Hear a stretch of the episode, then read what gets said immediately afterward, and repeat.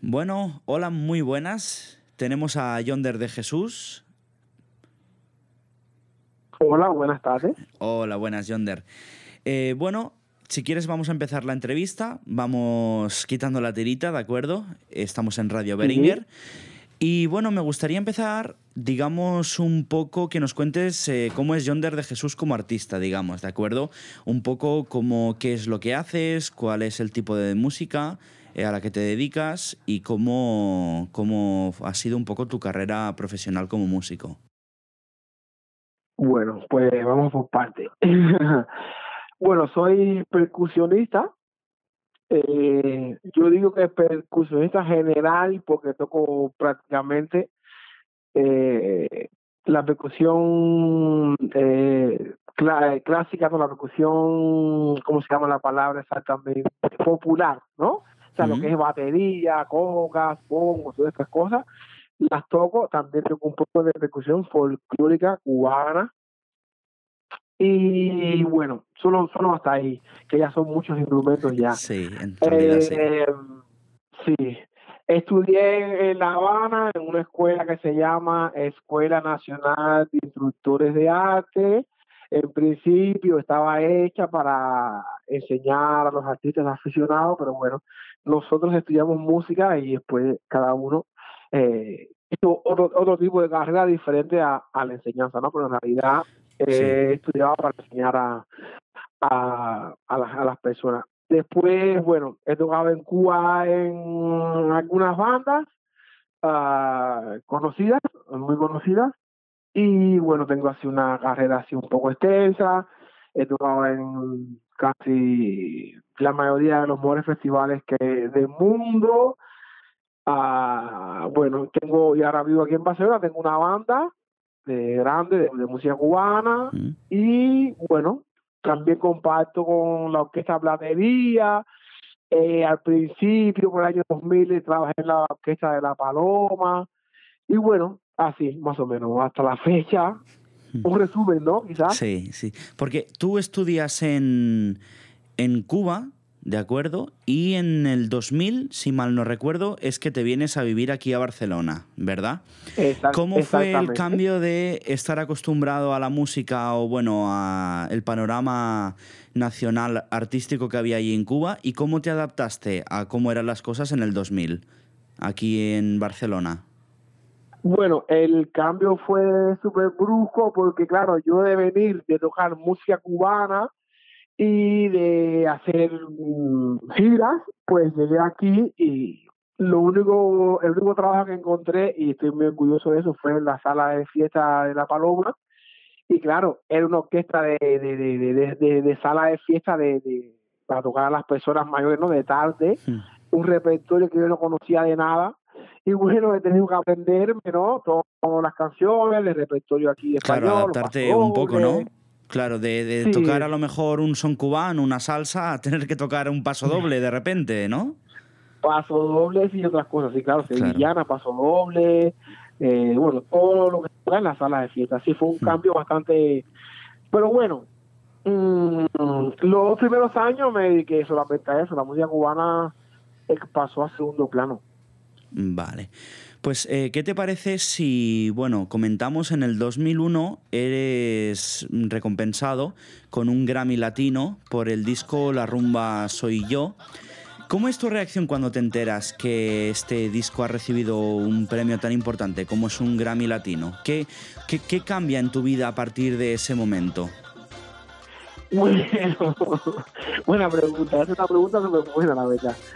Pues mira, alegría mucha, eh, vivía ya aquí, entonces claro, me, el disco lo había grabado y recién había venido a vivir aquí a, Barcelona y entonces pues resulta ser que también fue coincidió con lo de las Torres Gemelas, todo esto y al final de todo pues sí, me dio mucha alegría pero a la vez tristeza, ¿no? Porque claro, tampoco estuve en Cuba para, para celebrar ¿no? el premio. Hmm eh, tampoco se hizo nunca un, un que yo sepa, ¿eh? un, un concierto, ¿sabes? Homenaje a eso. Claro, no, no, eh, se puede hacer una entrega de premios, digamos, como se suele ver normalmente. Bueno, fueron los fueron los dos productores a, Nueva York a, el, premio. Nosotros, o sea, eh, piensa que el disco de Rumba Soy Yo es un all-star donde hay grupos de rumba cubana y después hay una, una orquesta que se armó que para grabar cinco temas, ¿no? De orquesta.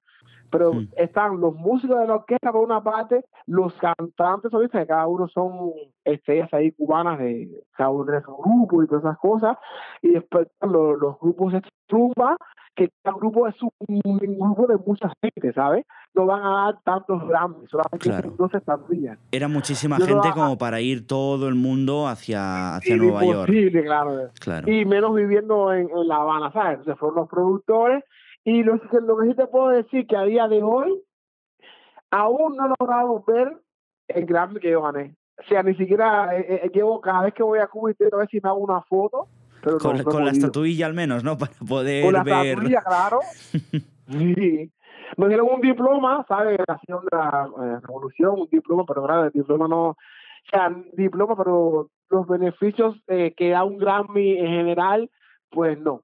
No, no. Vamos a ser sinceros. Vale, entonces digamos que tu vida no cambió mucho a raíz de ganar el Grammy o sí que viste un aumento significativo a lo mejor de la demanda de tus servicios como músico.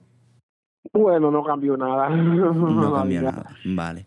Sí, todo lo que ha pasado después ha sido por mis propios méritos. Bueno, eh, a ver, que, que si alguien ve en tu currículum que has ganado un Grammy, etc., etc., pues es bastante, es codicioso, pero en mm. realidad eh, puedes haber ganado un Grammy y ser un fantasma, ¿sabes? Claro. Pero bueno, en este caso no es mi caso, pero bueno. Bueno, pero en, en, tu caso ganaste, fuiste ganador del Grammy en 2001 y volviste a estar nominado en 2010 por otro álbum, eh, álbum de Cuba, que me gustaría también introducir un poco y que también nos cuentes un poco esto, que no solo ganaste uno, sino que fuiste nominado para otro años más tarde. Sí, sin embargo, en el álbum de Cuba... Eh, claro, en el álbum de Cuba yo sí grabé toda la percusión del disco entero, todita, menos un tema que se llama uh, bueno, el último tema que se llama que es, que es un tema junto con Celia Cruz que no recuerdo cómo se llama todo lo demás lo grabé yo. Sí bueno la historia del álbum de Cuba es curiosa. Eh, yo antes después de La Paloma eh, que entré a tocar con la, en la banda de la cantante cubana Lucrecia. Lucrecia, y entonces, sí. Y entonces, bueno, después de un tiempo así, bueno, al principio cuando empezó, lo creo que fue en el 2002, ¿no? Que lo del mundial y que ella hizo el tema este, que levante las manos, que se quiera zarpar. No sé si tú eras muy pequeño cuando eso. Sí. Eras pequeño, ¿no? Cuando eso había nacido. Bueno, en el 2002 no había nacido aún, pero bueno, sí que he escuchado el tema, sí que he escuchado el tema.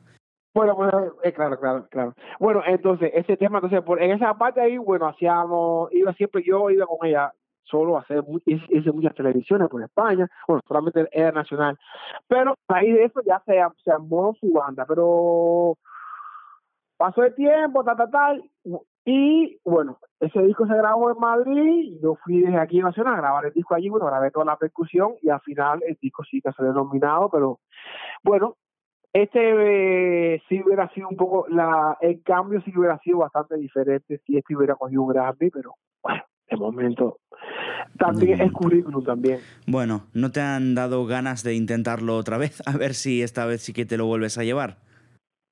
Bueno, es un poquito complicado del lado de acá, pero nunca se sabe, eh, somos jóvenes, ¿no? Nunca se sabe, seguramente algún día... Mira, ahora siempre estoy eh, produciendo un disco ¿Sí? a unos músicos catalanes.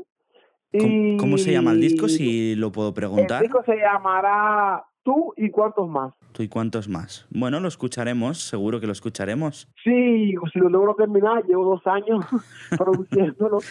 Seguro pero sí, es, quedará bien porque es una mezcla de, de música, bueno, son son temas propios y un alumno mío es percusionista, pero en realidad, bueno, yo he grabado toda la percusión también en este disco, eh, los arreglos, bueno, están hechos a mitad y mitad porque la mayoría de las ideas que suenan son son sus temas, pero yo aporté un poco en los, arreglos y todo eso. Bueno, es algo curioso que estoy haciendo. Bueno, pues lo escucharemos con mucho gusto seguro. Y ya para ir acabando, bueno, me gustaría hablar un poquito eh, sobre lo actual, lo que estás haciendo ahora mismo. Tú ahora mismo tienes una banda creada, ¿verdad? Eh, si no lo digo mal, banda She, sí es cierto. Que bueno, yo he escuchado varias veces tu disco, ¿de acuerdo? Em, tu disco eh, Antaño con Swing. Antaño con Swing. Antaño con Swing, ¿verdad? Eh, me gustaría que hablásemos brevemente un poco, bueno, cómo fue el grabar ese disco, qué te ha supuesto para ti y si, te, si te, le tienes algún cariño especial. Y bueno, si tienes eh, pensado grabar algún, algún disco más. Sí, sí, sí. Bueno, en realidad me gustaría grabar muchos discos. Pero bueno, este disco en realidad fue una cosa que primeramente era un, un invento, como decir, una, una maqueta, ¿no? De mm. seis temas, así. Y al final... Bueno, explica un poco un poco de historia, ¿no? Porque, por ejemplo, la canción Sona Barcelona explica un poco cómo fue tu, tu viaje de Cuba a Barcelona, o Váyatela a la crisis, de cómo, bueno, ha influido un poco en tu vida toda la crisis que ha habido aquí en España. Sí, sí, sí. Pero bueno, no sé, te, te, explicaba esto, que era un disco de, de, de seis temas, lo que pasa que hay una, una cubana que, que es aquí vecina de mi barrio y me la conté por la calle y me dice, eh, bueno, al final del disco que no el disco y me dijo, pero tú no vas a ponerle temas propios al disco. Y yo, ¿temas propios? Si no tengo ningún tema. Y ese mismo momento que terminé de hablar con ella, salí caminando y me compuse el son a Barcelona. Esa es la historia de ese tema. ¿Así? ¿Ah, que habla un poco de, de sí, así, así, así fue como dice ese tema. así de espontáneo, ¿verdad? Sí, así me salió así, pum, de un palo, te lo juro, ¿eh? Que, eh, es como eh, en, es tres calles caminando. Sí, es tu hijo el que el que habla al final del disco, bueno, al final del tema, ¿verdad? Del, tema, sí, sí, sí, sí, sí, sí. Mm. Es mi hijo, sí. Y bueno, ya, y así salió todo, bueno, y bueno, y bueno, en mi disco grabaron 21 músicos. 21 músicos. Vaya, vaya. Unos cuantos músicos, ¿eh? Bastante conocidos aquí ahora actualmente. Sí, sí. Estoy, El disco me encanta, estoy contentísimo. Hice una buena presentación. Bueno, pero así fue complicado grabar un disco. Claro, bueno, y más cuando tienes que cuadrar a 21 músicos, que debe ser complicado. Bueno, tú, tú ya lo sabes mejor que nadie.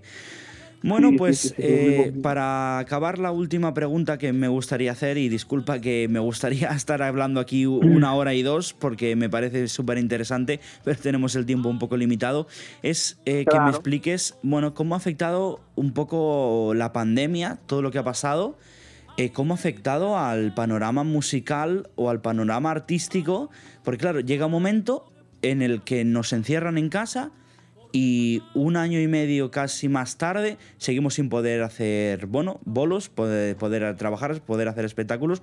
¿Cómo ha influido en tu vida, en alguien que vive plenamente de la música?